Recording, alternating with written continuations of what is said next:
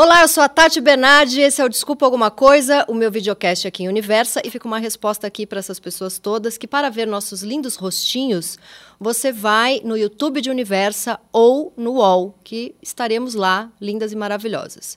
E vamos à convidada solar espetacular do dia.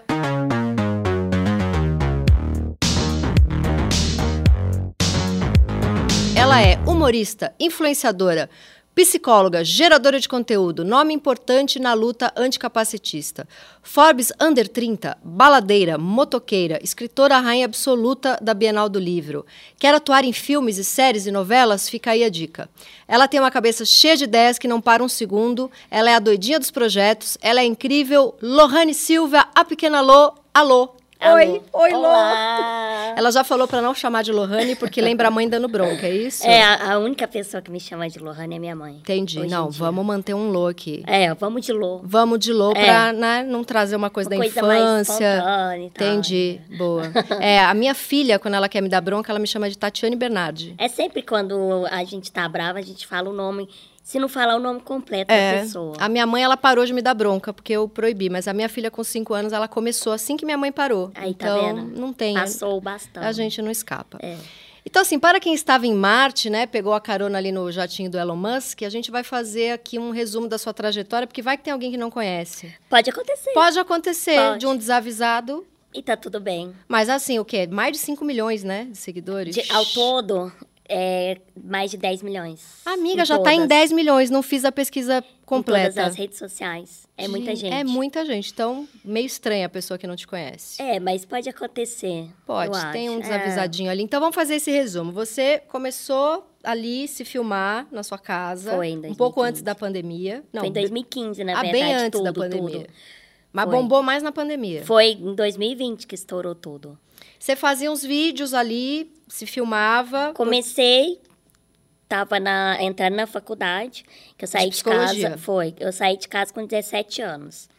E aí, quando eu falei para meu, os meus pais que eu queria sair de casa, tipo, estudar em outra cidade, e aí eles acharam que era só mais uma ideia minha que saiu do nada e que não ia para frente. E aí eu falei, eu quero morar em outra cidade. Seus pais têm uma coisa de super protetores com você? Tem, mas eles também nunca me impediram de nada. Tanto que uhum. eu conto, sempre falo isso, que eu sou quem eu sou hoje e nunca tive é, vergonha ou vontade de desistir de alguma coisa por conta da minha personalidade e também por conta de como eles me criaram, entendeu? Uhum. Então, a, o meu pai, ele já tinha um receio maior. Ele achou que eu tava ficando doida no dia que eu falei que eu ia sair de casa. Que eu não sabia. Eu sabia, mas eu não fazia, no caso. Não, não limpava a casa, não era acostumada a lavar a louça. Então ele falou: Mimada. o que, que ela vai. é o nome que eles dão, eles costumam chamar disso. E então, aí, porque também para mim era um pouco mais difícil, porque tinha que ter adaptação em casa e tudo. Então, quando eu falei isso, meu pai falou: o que, que ela vai fazer lá? Né? Se ela não, nunca fez isso e tudo. Só que eu nunca tive isso de, ah, eu não vou conseguir. Eu, eu sempre vou, tento, aí se eu não ver mesmo, se eu ver assim, não deu, aí eu volto. Uhum. Mas eu prefiro ir, ver que não deu certo, do que depois eu ficar, eu podia ter podia ido ter ido, tudo. queria ter feito, barará. Sempre gostei de, de ir mesmo, acho que medo dá em qualquer pessoa, porque era uma mudança muito drástica. Uhum. Eu era nova, então tinha praticamente acabado a, a escola, né, o ensino médio, e queria ir para outra cidade. E eu fui. E aí a minha mãe sempre me apoiou, mesmo ela com receio. E eu fui morar com as minhas amigas. Você estava então, em que cidade e foi para qual? Estava em Araxá, que eu sou de lá, uhum. Minas Gerais. Eu fui morar em Uberlândia, fazer cursinho, para depois ir para a faculdade, que eu morei em Uberaba, onde eu me formei. Uhum. E aí eu fui com 17 anos para para Uberlândia. Que eram suas amigas o quê? De escola? Morei com as minhas amigas que eram ali amigas de, do dia a dia mesmo, que conhece por outras amizades. E aí a gente morou juntas por cinco meses. Eu fiz cursinho. Aí eu queria ter passado em Uberlândia, não passei por, eu acho que cinco pontos. Ah, na... não é possível. É terrível. Nossa. Só que eu acho que tudo tem um, um porquê, assim, porque eu entendi isso depois, quando eu fui para Uberaba. Que aí foi onde eu me formei, que eu morei lá seis anos, que foi uma das melhores fases da minha vida, que foi a minha vida universitária, que uhum. eu sempre conto. E aí foi lá que eu me formei, tenho amizades até hoje. Aí lá eu morei com as minhas amigas também por três anos. Aí eu vivi, viu? Aí foi. Nossa! Aí abraçou. Ai, eu abracei, foi Abraçou tudo. a juventude. Abracei tudo. E entre outras Tudo e coisas. todos que tinha. Que maravilha. Foi muito legal. E sua mãe ligava, minha filha. Ela, ela, saudade. todo mundo fala, e você ficava apavorada, porque, tipo, eu ia em festa chegava meio-dia em casa. Tipo, Enfiava o pé na jaca ali mesmo. era ali mesmo. E aí- só que eu era responsável ao mesmo tempo. Então, eu, nesses cinco anos de faculdade, eu nunca peguei nenhuma matéria pendente, passava direto. Aproveitava, porém estudava. Sim, tem que ter o equilíbrio. Inclusive, fica a dica, Um entendeu? pouco de salada, um pouco de droga. É isso, mesmo? esse é o equilíbrio que tinha. Então a minha mãe, ela confiava, né? Eu sempre chegava, podia estar do jeito que for. Eu mandava mensagem pra ela. Mesmo em letras gregas ali, ela entendia que eu tinha chegado em casa. Mãe, três da manhã, te amo tanto, Não, e de mãe. manhã, um falando, "Cheguei". louco. Entendi. E ela sabia que Entendi. tava tudo bem. Mas aí, um dia você falou, eu sou muito engraçada, preciso me filmar, porque as pessoas riem muito comigo, minha família, desde criança tem isso? É, desde criança. Tem até os vídeos que eu posto, né? Pra... Eu gosto de postar porque a galera acha que, tipo, pode ser um personagem, Uhum. né? Por trás das câmeras. E quando eu comecei, eu tinha três anos. Que tem os videozinhos Sim, sim, sim. que eu posto, eu tinha três anos. Era muito nova ali, não tinha como uma criança estar encenando um personagem. É porque realmente eu gostava. Eu fui descobrindo que era muito prazeroso para mim fazer as pessoas rirem. E contando das minhas histórias que eu vivia, do meu jeito ali. E aí o meu primo, ele falou, ele fazia publicidade. E ele falou, eu acho que você tem que ir pro, pra internet. Você tem que ir pro YouTube e gravar seus vídeos falando sobre o seu E cotidiano. o seu tipo de humor é o meu tipo de humor preferido, que é o que vem do cotidiano. Você tira sarro, eh, todo mundo se reconhece. Por isso sim. que também bombou tanto, né? Eu acho que é- o legal é isso, é que eu não falo das pessoas. Uhum. Eu não. Você tá tirando sarro de você, da sua família, mas de um jeito muito generoso Sim. e gostoso. Aquele teu vídeo da pessoa comendo no casamento, Ele é o marco. a- aquilo é muito é um engraçado. É o meu preferido, aquele. Ele é um clássico. Aquele que você faz o High School Music também, é Também, muito bom. também. Aquele foi o primeirão que bombou. Foi, foi o que deu o pontapé, assim, que, na verdade, eu não, não criei aquele vídeo. Tava tendo, eh, igual eles chamam de trend, e aí eu resolvi fazer. Que todo mundo tá... O trend é quando Sim, todo mundo tá todo fazendo. Uhum. mundo tá fazendo usando o áudio. E aí eu resolvi fazer. E aí eu fui dormir, eu acordei, já tinha 2 milhões de Hum. visualizações. Eu tava verificada no TikTok. E os seguidores não paravam de, de subir. Só que eu achei que seria um, mais um vídeo que iria viralizar e pronto. Depois a onda ia passar.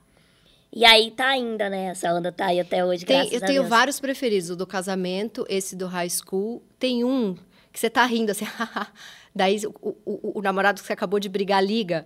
Aí você faz toda uma maquiagem borrada, joga Ah, uma aham. água, joga uma água na cara, pega um rímel, caga todo o olho pra Fingindo mostrar, que tá triste. pra fingir que tá triste. Eu, Esse como aí- uma boa coreana, não é meme. Então, Ariana do mal. E tem, não, tem vários. Tem os que você dança são muito bons. É muito legal, é muito legal. Teve alguém da sua família que já falou, ai, não vou falar isso não, porque ela vai fazer um vídeo tirando sarro de mim. Você come- começou a ter uma galera com, com Não, medo desse seu aqueles- olhar cínico. Eu tenho aqueles que acham que, tipo, vai ser muito engraçado o vídeo. Eu tenho uma ideia muito boa pra te dar. Hum, Aí aí eles assim. chegam com a ideia. Aí chega com a ideia. Eu sou educada, né? Eu vou falar. Faz vou um falar. vídeo da pessoa tentando te dar uma ideia boa. Sim, eu não vou falar, nossa, acho que não. Aí eles vão e falam, eu tenho uma ideia muito boa, que eu falei que quando eu te encontrasse eu ia falar. Aí você tem que fazer um vídeo assim, a pessoa gargalha, eu falo. Acho, acho legal. Legal, legal. Vou ver depois. É, deixa pra vou lá. bolar o Daqui uns cinco anos eu roteiro. faço. E aí, tipo, agora as pessoas que, ai, não vou. Sempre tem também, tipo, aquela pessoa que quer dar uma ideia, mas fala, ah, isso é engraçado, né? Depois você vai fazer um vídeo disso. É, você- Aí eu falo, Aham.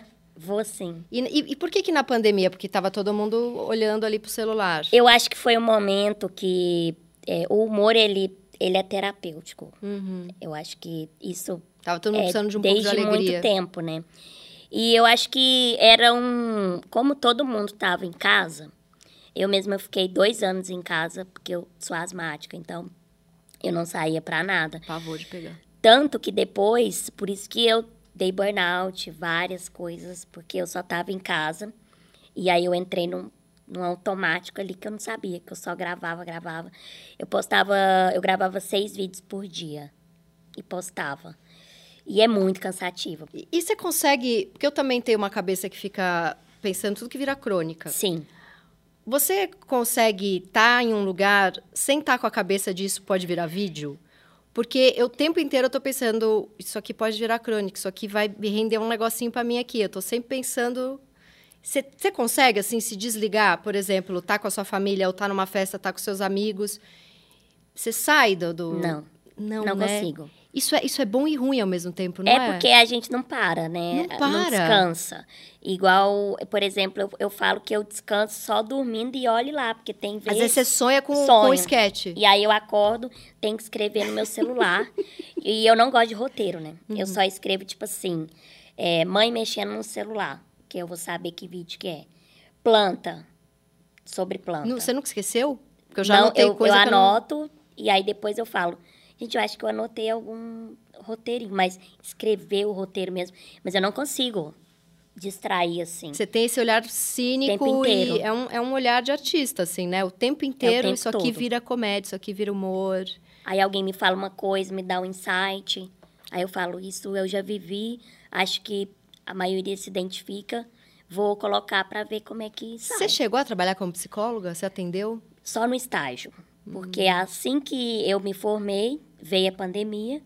E aí, dois meses depois, viralizou tudo. E aí eu falei, não vai ter como. Aí veio mais. a fama, né? Como, como, é que vai, como é que atende? Não tem como. É, não tem como desvincular a pequena Lô mais da Lohane, por exemplo, que uhum. teria que estar ali no consultório. Então, eu recebo mensagens de pessoas, já recebi, perguntando se eu atendo, porque quer ir lá tirar uma foto. Tipo assim, surreal. Entendi. Entendeu? Que quer... Pagar uma sessão para ir tirar uma foto. E aí, tipo, eu acho que se eu estivesse no consultório, eles iriam achar que eu ia fazer um stand-up na consulta. Entendeu? E aí, tipo, é diferente Sim. como psicóloga. É mais séria. Ali você não vai soltar uma piadoca para dar uma relaxada na pessoa, sim, né? Sim, sim, E a, a pessoa até pode usar de piada para Mas você usa o que você aprendeu para fazer os vídeos? O que você estudou? Né? Muito. Né? Para entender, para ter esse olhar, assim. Para conversar, até mesmo aqui, eu acho que é o di no dia a dia, eu acho que para a vida inteira. Sim. Eu, até mesmo para lidar com as pessoas que não é fácil, né? Então, eu acho que é, é todo um, um, um porque, ângulo, assim, geral. Porque eu também estudo psicanálise há um tempo, e teve até um, um momento da minha vida que eu achei que eu pudesse atender. Mas eu transformo tudo em crônica, todo mundo já sabe disso. Imagina que a pessoa vai lá contar a, a vida dela para mim, vai sair de lá falando, amanhã vai estar no jornal.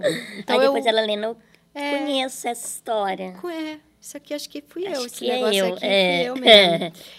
E eu já vi entrevista sua, você falando que novinha, assim, adolescente, criança, você já sabia que queria, que você ia chegar nesse momento da sua vida, que você ia ser famosa. Você já sabia, você já sentia? Como que era isso? Eu tinha, eu tinha uma vontade eu, eu falo que a gente se prepara, mas nunca está preparado porque a gente não sabe como vai ser, vai acontecer aquilo. Então, eu sabia que, igual o meu livro, eu falava desde criança. Mostre o seu livro, escrever. por favor. Vamos aproveitar. Vamos mostrar ele dez vezes no programa. Escritora. E aí, quando eu, escre... quando eu era criança, eu falei que eu queria escrever um livro.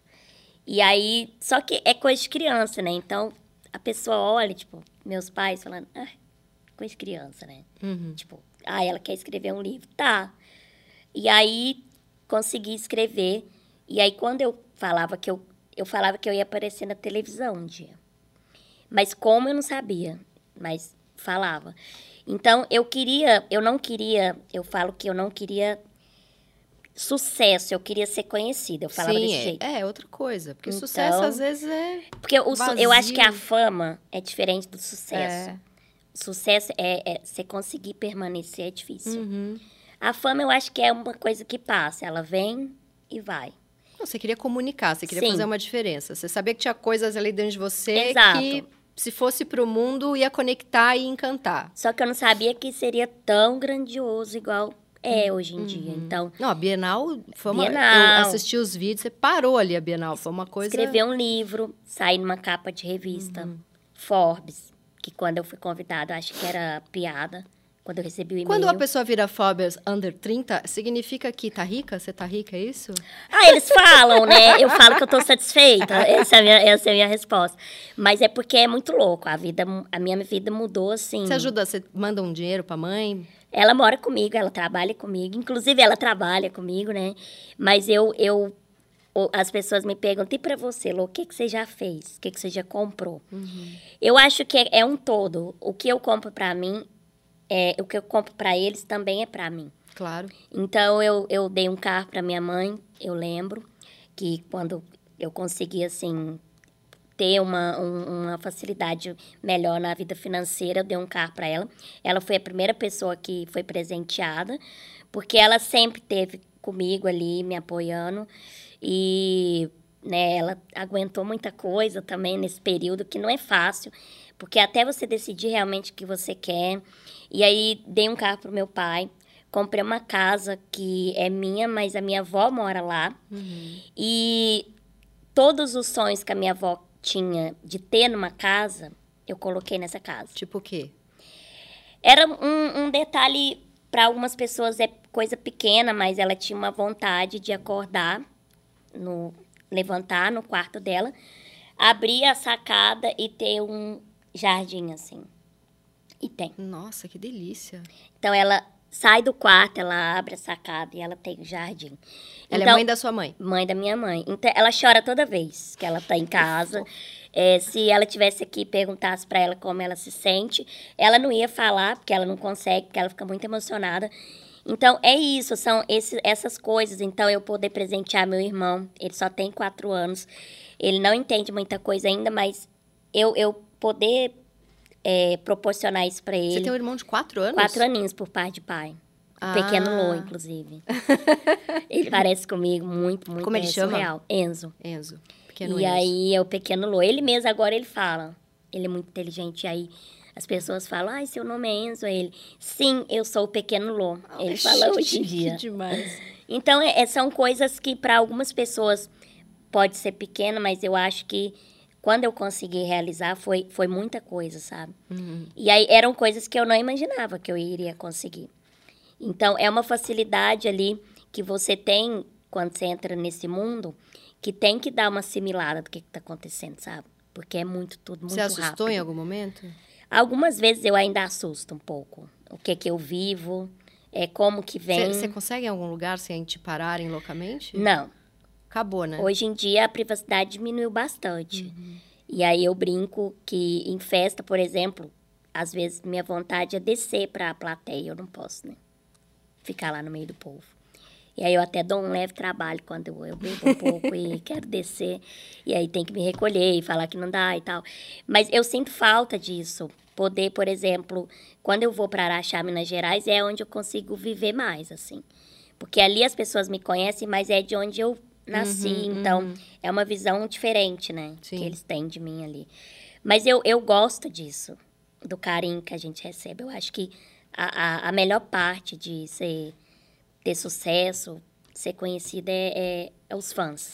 E eu vi uma entrevista sua, você falando que logo que você começou a fazer os vídeos, tinha gente que te reconhecia porque, ah, é aquela mulher de muleta. Isso. E teve uma hora que isso mudou para a humorista. Uhum. Isso é incrível, né? Muito, muito. Como, muito. É que, como é que foi isso? Foi uma mudança que eu senti, que hoje em dia eu percebo muito. Principalmente quando eu encontro pessoalmente algum seguidor meu. Porque era isso, as pessoas elas ainda têm essa mania de colocar a deficiência em primeiro lugar para reconhecer a pessoa, né? Quando se trata de minoria, a pessoa sempre vai colocar a, a, pessoa depois, uhum. entendeu? Então era isso. Ai, a Lohane, aquela que anda de muleta, baixinha, e a pessoa sabia quem era. Então eles colocam primeiro, a, a, depois a pessoa. Uhum. E aí isso foi mudando. Hoje em dia, realmente as pessoas me conhecem pe como Pequena Lô. Então eles não, me, não se referem a mim como, ai, a que anda de muleta. Não, é a, é a que faz os vídeos ou é a que apareceu em algum lugar, ou a que, tá em, que lançou o livro, inclusive crianças, eu acho isso muito legal. Eu sempre falo da criança e o idoso. É o que mais me emociona quando eu encontro. Porque a criança, ela realmente, eu acho que ela não nasce ali preconceituosa, ela vai aprendendo com, com o ambiente que ela tá. E quando os pais não falam sobre isso, infelizmente ela fica limitada ali. Mas quando uma criança chega, eu em comparação a antes, quando eu não era pequena Lu, a criança chegava, a primeira coisa que ela fazia era me olhar de cima embaixo para ver o que eu tinha. Hoje não. As crianças chegam, elas só querem foto e falar que ama meu trabalho, ama os meus vídeos e que é muito fã. Tem uns que choram, ficam muito emocionadas. Uhum. Isso é muito legal, uhum. porque é uma, é uma mudança que a gente vê. E o idoso, porque é uma realidade hoje em dia tecnológica que eles não tinham. E eles tiveram que se adaptar. Eu, peço, eu pego por, pela minha avó materna. Ela é viciada em ver vídeos no, no, no TikTok e ela não tinha isso. E hoje ela tem uma, uma, uma, mental, uma um pensamento diferente. Então a gente conseguiu mudar também essa realidade de que para essas pessoas também no passado era as pessoas com deficiências eram vistas como uma pessoa que realmente enferma, uhum. né? Não era uma coisa que era é muito aceita. E então assim, conseguir mudar esses pensamentos não é fácil. Mas eu falo que as pessoas vão aprendendo convivendo. Porque eu mesma, eu falo isso porque eu não via pessoas com deficiência. Eu nunca vi uma pessoa com deficiência sair numa capa de revista. Eu nunca tinha visto isso. Então, é, no meu livro tem uma, uma parte de uma mãe que escreveu uma carta aberta para mim a primeira vez que eu saí na capa de revista. Foi na Daquem. E é muito linda essa carta, porque ela é uma mãe de um menino com deficiência que ele tem nove anos. Na época ele tinha nove anos. E assim, é uma visão até mesmo que você que que muda ela, dos que ela pais. Escreve? Ela escreve que ela ficou muito emocionada de ver eu na capa de revista, porque ela mesma mudou a visão que ela tinha do próprio filho dela. Porque ela hoje ela depois que ela viu aquela imagem, né, a capa de revista ali, a divulgação, ela vê que também o filho dela pode estar nesse lugar no futuro. Que eu tô levando voz, não só a minha, mas de todas essas pessoas uhum. com deficiência, e mostrando que a gente pode estar aonde a gente deseja. Claro que não é fácil, não é, não é do dia para a noite, mas assim, não é, não é, não é todo mundo que quer estar tá numa capa de revista, uma pessoa com deficiência, mas ela poder ser incluída em um ambiente que ela quer muito ir, entendeu? Então, ser acessível, por exemplo, ela vai se sentir ali que tem inclusão. Então, são coisas que a gente não tinha antes. Mas eu acho interessante que o seu humor, ele é um humor do cotidiano de todo mundo. Você não faz humor da sua condição. Sim. Isso foi uma coisa estratégica foi. desde o começo? Foi. Eu nunca quis falar especificamente. Eu comecei falando nos meus vídeos de 2015, eu comecei falando sobre isso sobre é, capacitismo que eu tinha vivido, mas não era o que eu gostava ainda, porque ali tinha humor, mas ainda não era do jeito que eu queria. Então eu fui me autoconhecendo até que eu achei o ponto, que eram os vídeos sobre o cotidiano, que eu iria levar a, a representatividade que eu queria, mas eu não precisava falar só eu estando ali, eu acho que já, já fala muita coisa. Então, uhum. é por isso que, que é legal. Que eu sou uma pessoa com deficiência fazendo um vídeo sobre um, uma, um cotidiano. De todo que mundo. todo mundo vive. Pessoas é, eu que adoro, têm, Eu adoro, por exemplo, série. O Brasil ainda precisa comer um arroz com feijão. Mas séries gringas que, por exemplo, tem uma mulher trans e a história de uma mulher. Ninguém fala que ela é trans. Sim. Ela é, é, é uma mulher vivendo perrengues amorosos, passando, sei lá, sofrendo com machismo no trabalho, mas não é. existe. Ninguém não, não, não entram nisso, não vira uma militância. É claro que a militância é importante. Claro. Mas quando está inserido de uma forma tão natural, é muito legal. É, é muito. muito. Igual evoluído. quando, por exemplo, eu, eu falo isso, que eu tenho vontade de fazer, ser atriz, porque eu acho que é isso. E não é para ir fazer um papel da pessoa com deficiência. É estar ali fazendo um papel, mas que não fale sobre a minha condição. É eu fazendo um papel falando sobre outras coisas, que a gente também tem outras vivências, pode estar em outro, inserido em outro lugar. Então, assim. Num papel de mar. Sim, eu, eu, eu tenho vontade. Eu não sei como eu sairia, mas eu acho que sair um pouco do humor, que é o que eu já faço muito. Uhum. Mas também é isso, porque a gente. Eu já vi novelas com pessoas que fazem o papel da pessoa com deficiência. Uhum. E não é uma pessoa com deficiência fazendo o papel. Então tem isso ainda que ainda precisa evoluir bastante, assim, eu acho. E o que, que as pessoas hoje fazem ou falam que é capacitismo e elas nem percebem? A gente podia fazer uma pensar uma listinha para a galera se ligar. Acho que tem algumas frases que as pessoas ainda ainda usam. Retardada é uma coisa que a gente vê muito. Ainda, ainda. tem isso? Tem, muito. Aquela frase João sem braço. É, mais perdido que segue em tiroteio também. Eu sei porque eu ainda. Eu uso cachorro sem dono. Eu ainda, eu ainda escuto isso no dia a dia. Retardado, eu, eu, eu escuto muito ainda. Pessoas chamando um outro de retardado. Assim, de retardado. E é de uma forma assim, você vê que a pessoa está falando de uma forma natural. E aí, quando você vai falar com a pessoa, ou ela vai revidar, né? Mesmo sabendo que ela está errada. Ou eu acho que é, é, é isso, é humildade, humildade a ponto de falar, nossa, é mesmo. Não sabia. Não posso. Então, vou tirar do meu é. vocabulário. É, que mancada. Eu acho que mancada é uma palavra que também muita gente usa. Tem denegrir. Denegrir também tem essa palavra. Eu descobri é faz uns anos racista, que não... É. né? E então, tipo, é até mesmo algumas formas de se referir à pessoa com deficiência, que muita gente fala que ela é especial, né? E quando você fala isso, ai, mas por que especial é capacitista? Porque tá colocando tá num lugar tá de, de inferior, né? Eu acho que especial depende. Claro, tem gente, tem pessoas especiais, mas para algumas situações. E, e, também ver o, a pessoa com deficiência como um herói, né? Tem muita gente. Guerreirona. Nossa, muito exemplo de superação, tipo, superou tudo, é guerreira, tipo, é uma heroína, sabe? Coloca.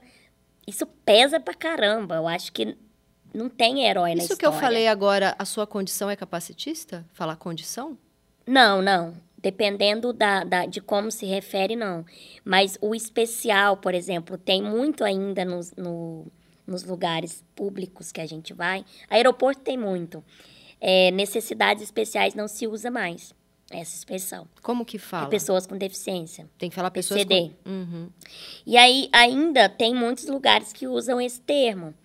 E, e são lugares que são muito grandes, até né, entrar nessa e tudo. É porque eles acham que falar deficiência está ofendendo e aí tem que falar especial. É, deficiente também é uma expressão que, que é considerada ofen ofensa. Sabe? Deficiente não Capacitista, pode. É. Uhum. Então, são vários é, termos que eu falo, que muita gente fala, Ai, mas você tem que me ensinar. Né? Uhum. Você tem que me ensinar.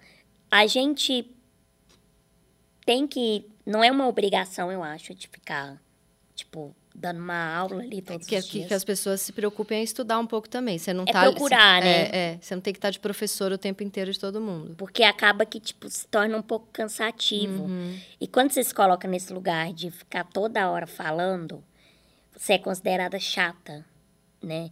Tipo, ai, mas tudo é mimimi. Tudo vai militar. Quando aconteceu a situação comigo no avião, que foi uma das piores que eu vivi, de capacitismo, que até hoje eu não tinha vivido, que foi em 2021. E que o comandante não quis levar minha moto na, no avião. E aí o comandante não quis, simplesmente ele não quis. Porque não tinha nada que impedisse ali. Uhum. Não é lei. É porque ele foi capacitista. E até hoje eu procuro esse comandante, inclusive, para Estamos aqui em busca deste homem. Eu, a sorte dele é que ele estava de máscara.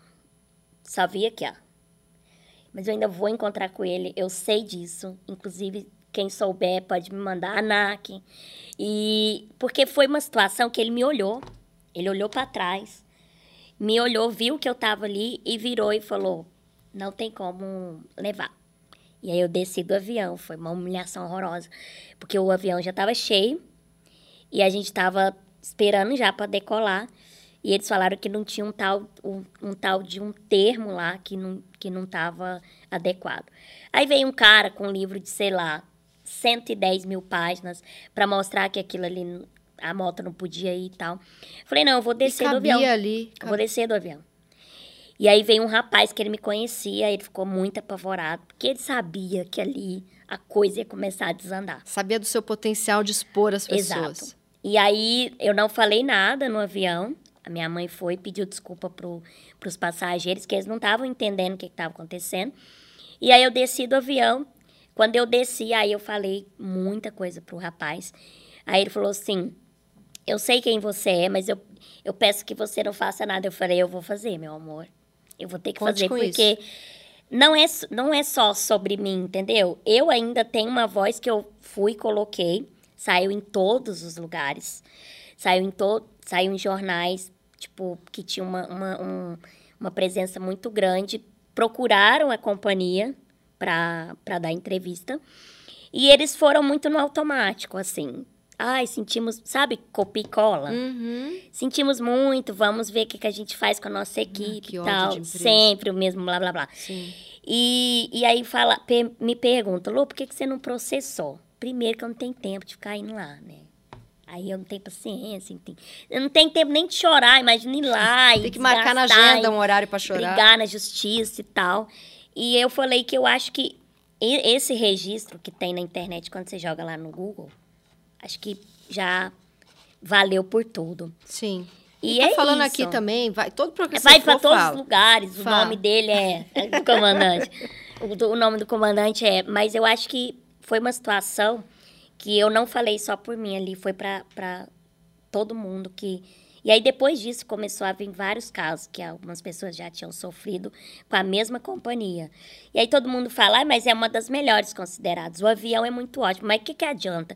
A empresa, a marca ser boa e as pessoas não serem acessíveis. Eu acho que não faz sentido. Como que é essa moto? Você tentou despachar, você tentou entrar com ela? Tô, tô- tô tentando visualizar aqui para É porque é, essa motinha aqui, ela pode Sim. viajar no avião tranquilo. E ela tem a bateria que é seca a gel. A líquida que eles barram um pouco. E até tinha um aviso na própria moto do aviãozinho que ele era liberado. Ele não estava marcado como proibido. E aí tem, tem o notoque que chama... É essa que você é tá essa aqui. sentada. Ah, eu tava imaginando aqui. uma outra coisa maior. Essa mesmo. E ela Uhum. vai no porão, junto ali com as malas. E eu nunca tinha sido barrada por conta dela. Porque ela pode, ela tá na a ANAC, me procurou e falou que não tinha entendido por que que foi barrado, porque lá tá co- constando que ela pode decolar e tudo tranquilo. Então foi uma questão do comandante, Uhum. entendeu? Porque não tinha o porquê. E o, o que não entra na minha cabeça é, eu ia pela companhia, eles me colocaram na sala VIP junto com a minha mãe e me colocaram num avião da mesma companhia para voltar.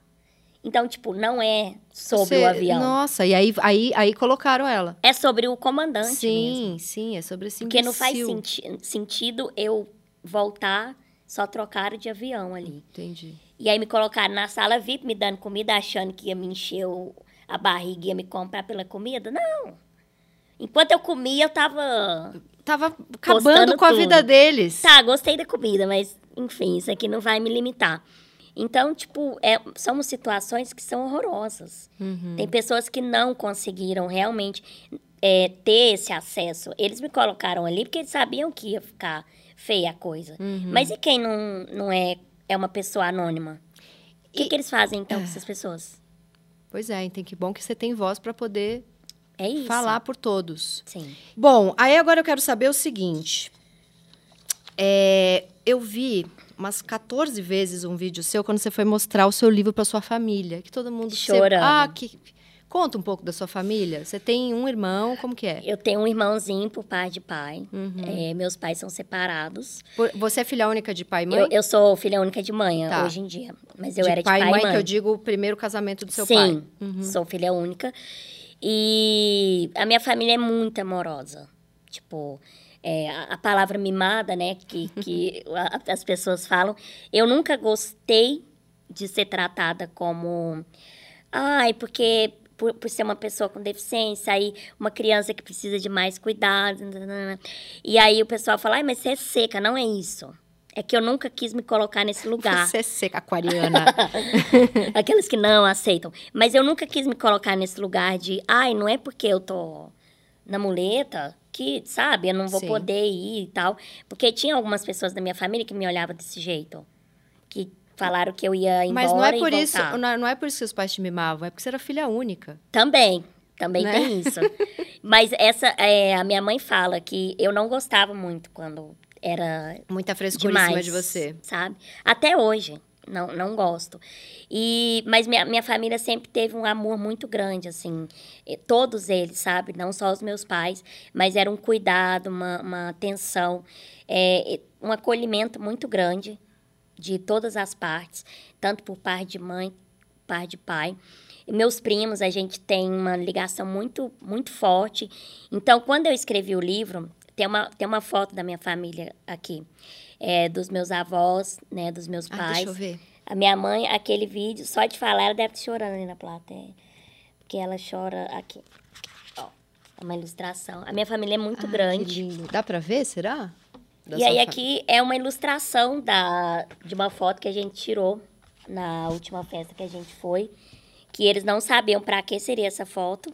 Mas eu falei que eu precisava muito tirar uma foto da família e aí para colocar no livro, que eles ficaram sabendo depois. Então, quando eu, eu entrego o livro para minha avó, que é a primeira do vídeo, a que eu comentei aqui da casa, uhum. é, para minha todo avó... Todo mundo chorou. Todo mundo chorou. e até o meu pai, meu pai não é... Ele não tem facilidade, assim, para Outro aquariano? Ele é ariano. Eita, era pra estar tá chorando aí. ah, e ele não chora. E ele chorou muito. Ele falou que a cada vez que ele lê o livro, ele chora. A minha mãe não é novidade ela chorar, porque ela sempre tá foi aqui? emocionada. Tá ali. Depois eu quero dar um agarro nessa Ela tá ali, dando tchauzinho. e ela fica muito emocionada porque eu acho que a família sente mais, porque eles conviveram comigo desde criança. Então, eles viveram tudo ali. E hoje Acho que eles lembram de você com Sim. três anos falando, eu vou escrever livros, é, eu vou ser famosa. É tudo, né, que eu vivi, que eles acharam que... Porque tem um capítulo que eu conto que eu, eu, quando eu era criança eu quase morri. Então, eles viveram tudo isso uhum. e, e ver onde né, eu chegou. tô. E eu sempre falava que eu queria fazer isso e aquilo. E algumas pessoas da minha família, até mesmo quando eu fui morar em outra cidade, falaram que ah, ela não, não vai aguentar, ela vai voltar, né? Aí agora eu tô em São Paulo, então isso ela tudo aguentou, assusta, hein? né? É. Assusta muito. O que, que aconteceu quando você era criança? Nossa, é uma história longa, viu, menina do céu. É, eu quase, eu tive uma, uma alergia de, ninguém sabia o porquê. Eu dava febre de 39 graus. Você tinha que idade? Eu tinha oito, três meses. Mas eu comecei a fazer tratamento com cinco dias de vida, por conta da minha displasia óssea. Nesse período, eu fui fazendo o tratamento da minha displasia óssea, eu dei uma alergia, mas até então os médicos não sabiam. Você tinha oito meses, é isso? Três meses. Três meses. Mas o, quando eu comecei a ir pro, pro Sara Kubitschek, eu tinha cinco dias de vida. Nossa. É. E aí... Não é à toa que sua mãe chora. Ela, ela sempre... Inclusive, a minha, a minha avó fala que na época, não sabe como que ela aguentou, porque ela era, sempre foi muito sensível. E ela e meu pai, Cada né? febre da minha filha eu envelheço oito anos. É uma é coisa isso. assim, é, é, um amor descomunal. Porque é uma... É, imagina, tá ali e ver, né, a, a cinco dias de vida é muito pouco. É Sim. É muito pouco. Três meses também é muito pouco. Então, quando eu tive essa alergia, que foi do leite materno que eu tive. Então, eu fiquei anos só tendo bolo de aniversário de água, não podia ter leite, não podia comer nada. E os médicos não achavam o que que era. Então, não eu sabia quase que era alergia não de sabia. Leite? Depois que eles foram descobrir, e aí eu quase morria nessas febres que eu dava, de 39 hum. graus, que aí minha mãe fala que eu estava na incubadora.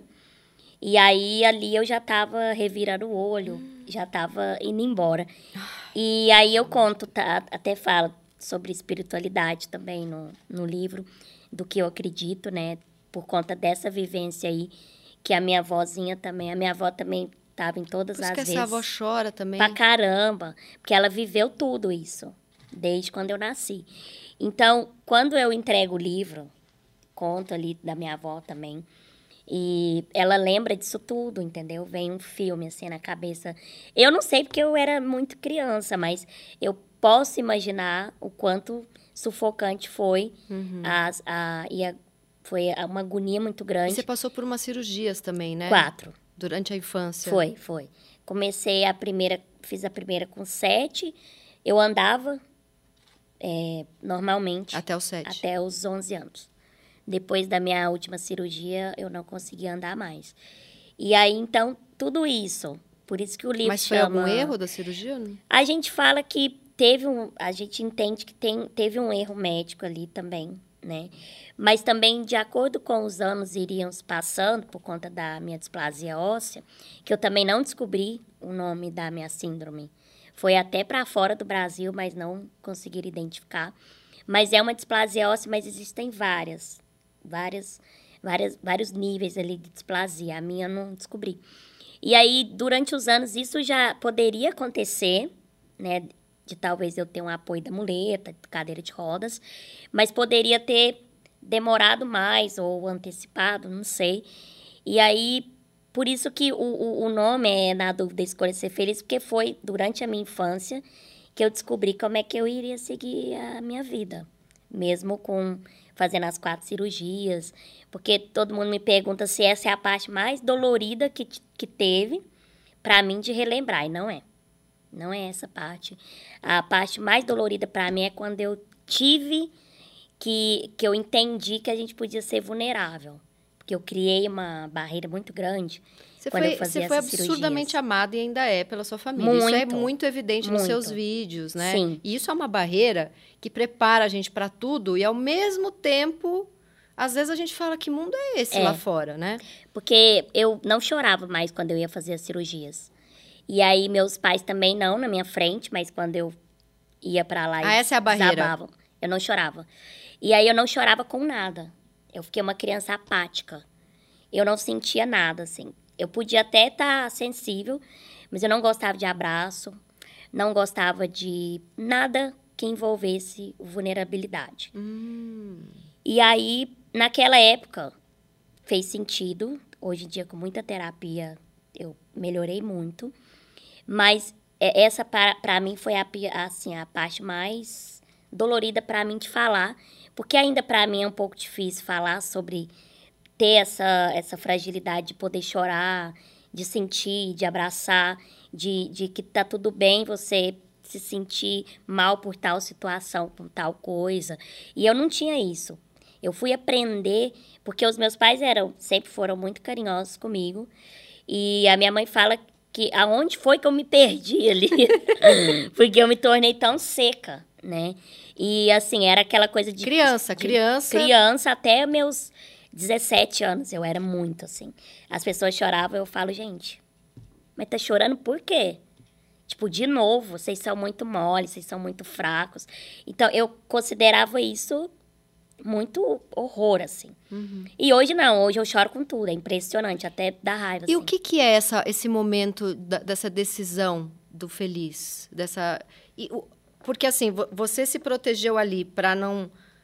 Ah, mais uma cirurgia, aí caía, não, ficava deprimida, triste.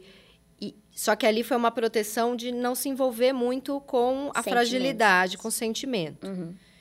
E o feliz é quando você rompe com isso e pode sentir a vulnerabilidade. Ou o feliz é quando você também decidiu, num primeiro momento, que não ia abraçar o drama da coisa e ia olhar para o lado bom. Porque tem esses dois, né? Foi, foi isso. É, eu sabia que nem tudo seria flores. Uhum. Eu sempre entendi isso. Que todo mundo tem ah, várias situações ali que são negativas. Mas a escolha que eu fiz para viver tudo isso foi tornando mais leve. Mesmo por mais difícil que fosse. Então, tipo, eu tive uma das cirurgias que mais fiquei deitada, foi a penúltima, que eu tive que ficar engessada com 11 anos, daqui para baixo, 45 dias, só deitada. E aí, se me perguntar, você chorou muito? Eu não chorei durante esses 45 dias. Nada. Não sentia dor nenhuma. E aí, os meus primos me ajudaram muito nesse período que eles iam lá para casa para me entreter. Eu tive que sair da escola por um período e eu estudava em casa. E os meus amigos iam lá. Eu, eu, eu não, nunca sofri capacitismo na escola, isso é muito legal. Muito legal. Mas eu sei que não é uma realidade que a gente encontra muito. É que eu imagino você sendo tão social também, tão legal, que eu acho que a tua simpatia, ela, ela destruía qualquer chance de uma pessoa ser babaca. Sim, e eu era muito amada pelos meus amigos. Uhum. Muito, muito, muito. A ponto deles brigarem quem ia me levar na cadeira de rodas, porque queria, de uma forma ou outra, me ajudar e fazer parte da minha vida. Que lindo. Entendeu? Então, isso é muito São amigos legal. que estão na sua vida até, Até hoje? hoje. Até hoje. E a gente, eles, eles ficaram muito emocionados porque eu dei uma festa esse ano e eu convidei eles. E tem muito isso, né? Deles acharem que a gente vai esquecer deles e tudo. E eles todos vieram. E foi muito legal. Então, eu acho que tudo isso me ajudou a, a ter a escolha de enfrentar isso de uma forma mais leve e colocar o nome do livro assim Uhum. porque foi a maneira que eu escolhi. Então, eu sentia dores, mas aquilo não era algo que eu falava, meu Deus. Eu, eu tinha muito medo de morrer. Depois eu dei uma síndrome de pânico, assim, absurda na infância, Ah, na infância. com 13 anos, por conta disso tudo. Porque quando você limita seus sentimentos, vai pro corpo Uhum. né? Então, a minha cabeça ela já estava toda, tipo, mais para lá do que para cá, mas eu era muito criança, eu não sabia entender isso. Então, a forma como meu Você tinha medo de gritou, entristecer seus pais? Eu acho que a barreira que eu tinha de não chorar na cirurgia é que, tipo, mostrar para eles que ficaria tudo bem, mesmo eu com medo de não voltar mais da sala de cirurgia. Porque 11 anos tomando anestesia geral na espinha é uma coisa muito surreal.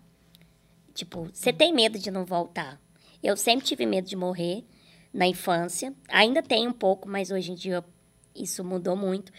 Mas eu tinha medo de não voltar, mas eu não queria mostrar isso para os meus pais, mesmo eles também pensando a mesma coisa. Então, eram cirurgias de sete horas. ali, né? Muito, muito, muito, muito. Eles se emocionavam depois que eu entrava, né? Minha mãe contava. Meu pai dava crise de labirintite, que era quando ele ficava muito nervoso. E era isso. Então, eu, eu não, não chorava porque eu estava ali. E aí, isso, isso funcionou. Eu aprendi com o meu terapeuta que isso funcionou durante esse período, mas que não precisava funcionar mais. Que você tipo, podia... podia liberar, Uhum. sabe? E aí foi quando eu consegui me tornar vulnerável e ver que também algumas coisas que eu sentia no corpo era por conta disso. E, tipo, a gente aprende algumas coisas, às vezes, pela dor, assim, quando você... Você bota, às vezes, um... Porque às vezes eu tô tão travada de chorar, mas precisa sair, eu boto um filme que Pra provoca... ficar pior, né? É, não, pra sair o negócio, uma música, um filme, porque eu falo, ai, precisa sair esse negócio, Sim. porque vai aguentando coisa, e aí uma hora precisa Liberar, né? liberar. Eu, eu coloco, sim. E pra mim, a melhor parte, assim, de liberar realmente é quando eu tô fazendo a terapia, que eu falo muito ali. Você faz com psicólogo ou psicanalista? Eu faço psicólogo, meu terapeuta é análise transacional. E ele é meu ex-professor. Que legal. E aí eu sempre falava pra ele que quando eu formasse, eu ia fazer terapia com ele até hoje. Tá com quatro ele. anos. Que legal. Bom, a gente vai agora. Eu acho que ela não mentiu nada, mas a gente tem um quadro para que a gente vai agora que chama o Me Engana Que Eu Posto. Então, assim, ó, no Me Engana Que Eu Posto, a gente vai te fazer a, a seguinte pergunta. Hum. Porque você falou que não tinha nem tempo de processar o desgraçado lá da, do comandante do avião que, que foi capacitista. Sim. Então, eu queria entender como é que está o seu tempo. Se você, você, não- você imagina que você está trabalhando loucamente, surfando aí essa onda maravilhosa e merecida do sucesso, mas é, não tem uns momentinhos assim que você curte? Você fala, hoje eu só vou Até, hein? massagem. Quem me conhece sabe o tanto de festa que eu vou. É o meu momento de descarregar Baladeira. tudo. Sim, descarrego muito. Mas, ao mesmo tempo, é aquela. Às vezes a gente vai em festa para trabalhar. Então, aí fica pensando lá, isso aqui dá um sketch, isso aqui dá um É. negócio. Ou até mesmo Ou para até fazer... para o seu rostinho ali, Isso. a marca quer e paga. Mas eu tenho meus momentos, principalmente quando eu vou para Minas, que é o único lugar que eu consigo descansar mesmo. Uhum. Que aí eu só fico em casa ali com a minha Te família. Pra entucham é- comida? Toda vez que eu vou pra Minas, Toda me entucham vez. muita Minha avó. Minha avó, meus pais. Mas comeu nada, dia, você já tá assim. Pelo amor de Deus, um, um vonal. E a pessoa fala, mas queijo. você tá me ofendendo, você não comeu nada. Pão de queijo. Mineiro é assim, É. enquanto você não... Enquanto você E não a mesa tá fica o dia inteiro, das 7 da manhã até as 11 da noite, tem a mesa, uma A mesa, mesa. posta ali. Bolo, pão de queijo, não quer um cafezinho. Mas você não comeu. Aí você fala, eu tô, eu, eu- eu- vai me dar um troço. É. A pessoa fala, mas eu tô ofendida. Mas enquanto você não der o troço, a pessoa não fica satisfeita. É. Eu tenho uma tia assim. Quando você não tá desmaiando, ela não para de. Tuchar comida É. na sua Aí ela, não, mas eu acho que agora você vai querer um pudim. Não aguenta mais nada. Mas mineiro é assim. Mas quando eu vou pra lá, é o único lugar que eu consigo descansar. Mas eu tenho essas. Ai, vou sair pra jantar. Eu gosto muito pra espairecer e bater um papo ali. Eu e minha mãe somos muito, muito amigas. Ela é minha melhor amiga, sem, sem Gente, dúvida essa nenhuma. mãe, essa mãe é uma coisa, Ela, é- ela é impecável. Ela, ela é uma das pessoas que eu falo que eu vim para aprender, evoluir com ela. Tem umas coisas que eu ainda não consegui. Mas muita coisa ainda, eu, eu, eu sei que muita coisa E eu ela aprendi. com você, né? Sim, Deve é ser uma, troca, né? É uma troca muito boa. E meu pai, ele mora em Minas, então ele só fica acompanhando mais de longe. Quando eu vou para lá e eu vejo eles, meu, meu irmão. Mas eu acho que quando eu vou pra festa é onde eu me descarrego mais. E vai. Descarrego tanto que eu saio carregada. Brincadeira. Você gosta de um... uma- Uma água saborizada é bom, né? É, uma aguinha saborizada. Eu já fui flex, assim, já vi de tudo. Mas hoje em dia eu... Hoje em dia tá no vinho, ganhou um é um dinheiro. ginzinho, um gin, eu gosto. Nossa, gin é a única bebida que eu consigo tomar. É eu não gosto de bom. beber, eu não bebo, mas gin eu gosto. A minha mãe não bebe nada, então ainda bem que ela me recolhe. Entendi, ela, ela fica ali esperta pra... Bom, então vamos para o quadro Nove Perguntas e Meia de Amor. O que, que você acha que é pior? Um cara que pede ajuda que- porque precisa se tornar um macho em desconstrução ou um cara que garante que já é um macho, macho desconstruído? Eu acho que é o que acha que é desconstruído. Que já tem certeza, que Ah, não tem nada pra papinho aprender. furado, É, sabe? sei. Papinho barato, assim, pra... Aí já come... É o Ah, feministo, o cara que se acha Sempre, feministo. sempre. Entendi. Esse é o pior, tá. Eu acho a mulher que sabe debochar, o deboche na mulher, algo muito sexy. E alguns homens muito maravilhosos acham isso também. Agora, por que, que você acha que tanto homem se incomoda com essa mulher debochada, essa mulher no lugar do humor? Eu acho que muito ali se fala, acho que do machismo, dependendo. Sim. Que tanto que mulher no humor é uma coisa muito difícil de Sim. se inserir. E quando tem, ai, ela não é tão. Engraçada. É, ou, ou ela é super engraçada, mas muito debochada, né? Eu É. vejo ela num lugar. Já teve homem que falou pra mim: você é muito masculina, porque você o tempo inteiro tá fazendo piada. Quem faz piada é homem, eu- Sim. né? A Tatá fala sobre isso, que ela, ela xinga muito. Ela fala palavrão. Sim, eu amo quando ela responde no Instagram. E aí, quando ela se coloca nesse lugar, eles olham por esse lado. Tipo, ai, mas pra que isso? É. Sabe, ela é Seja mulher. doce. Mulher tem que ser docinha. É, não pode xingar. Ah, ó, aquelas que xingam aqui agora. Mas eu acho que é isso, é, é uma, uma dificuldade muito grande, porque ao mesmo tempo, a gente é o que a gente acha que tem que ser e não tem que ter aprovação Uhum. deles. Mas eles se sentem incomodados porque meio que. Será que tem medo ali de Roubar poder. um pouco? Ah, é, porque acho. o humor é poder, né? É. Você viu onde você chegou Sim. porque você é engraçada. É muito poder isso. É isso. Você que é a doidinha dos projetos, que eu tô ligada, um doidinho do projeto reconhece outro doidinho do projeto. Você já achou que estava deixando os amigos de lado e teve que pedir desculpa? Amiga, faz seis meses que foi seu aniversário. Já.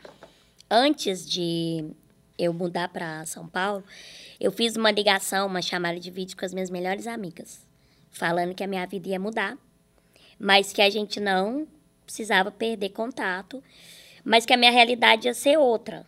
Só que para elas não terem esse olhar de, ai, ela mudou, não, sabe? Eu tive uma reunião ali para falar sobre isso.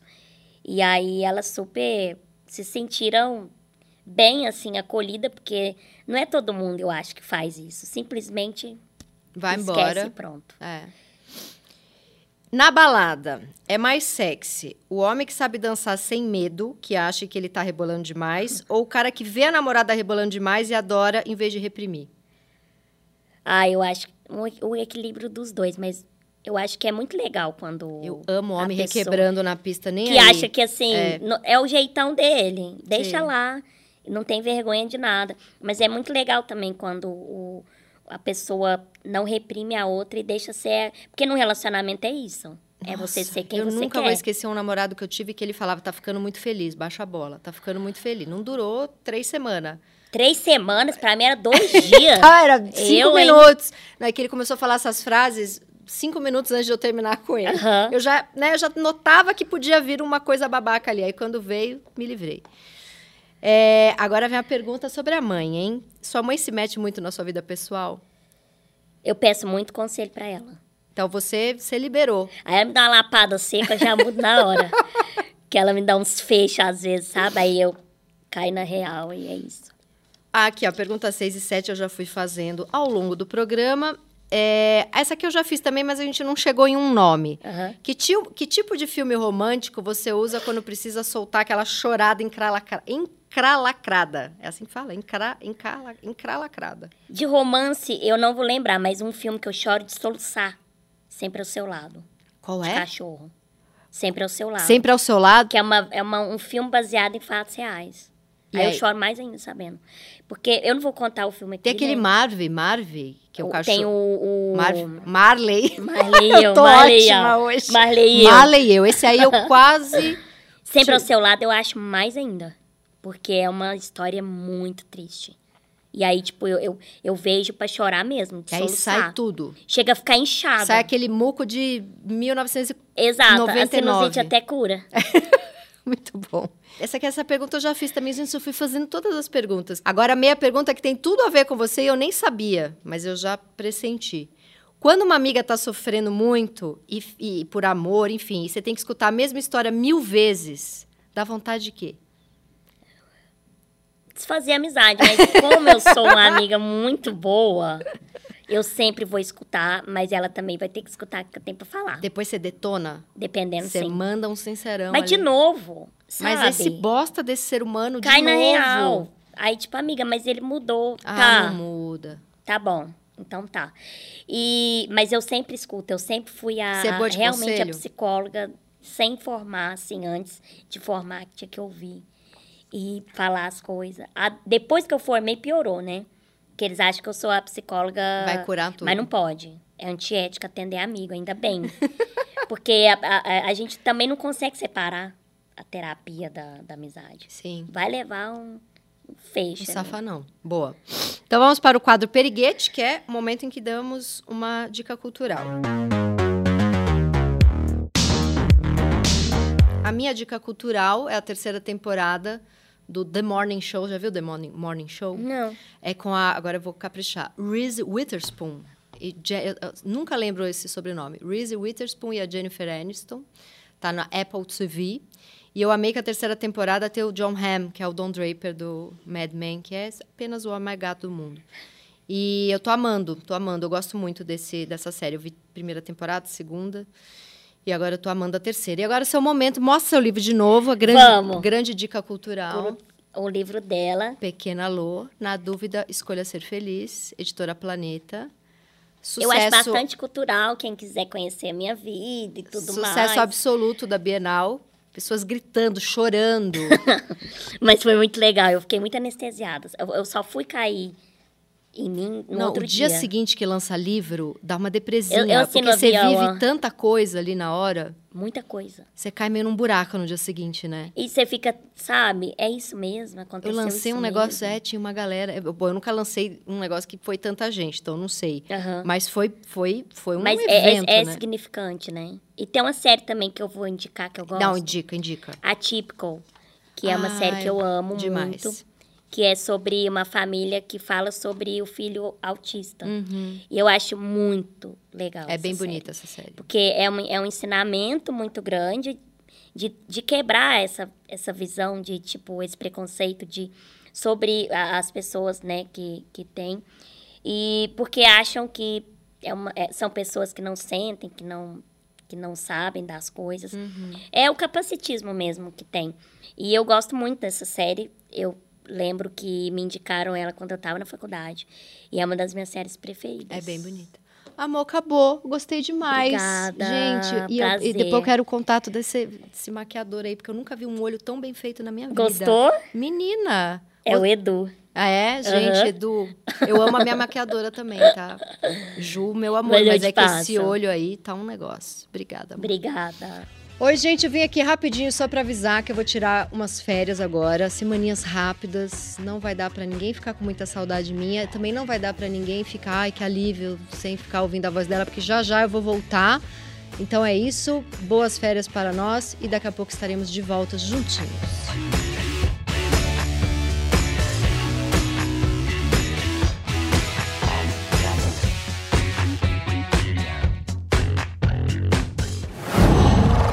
Qual?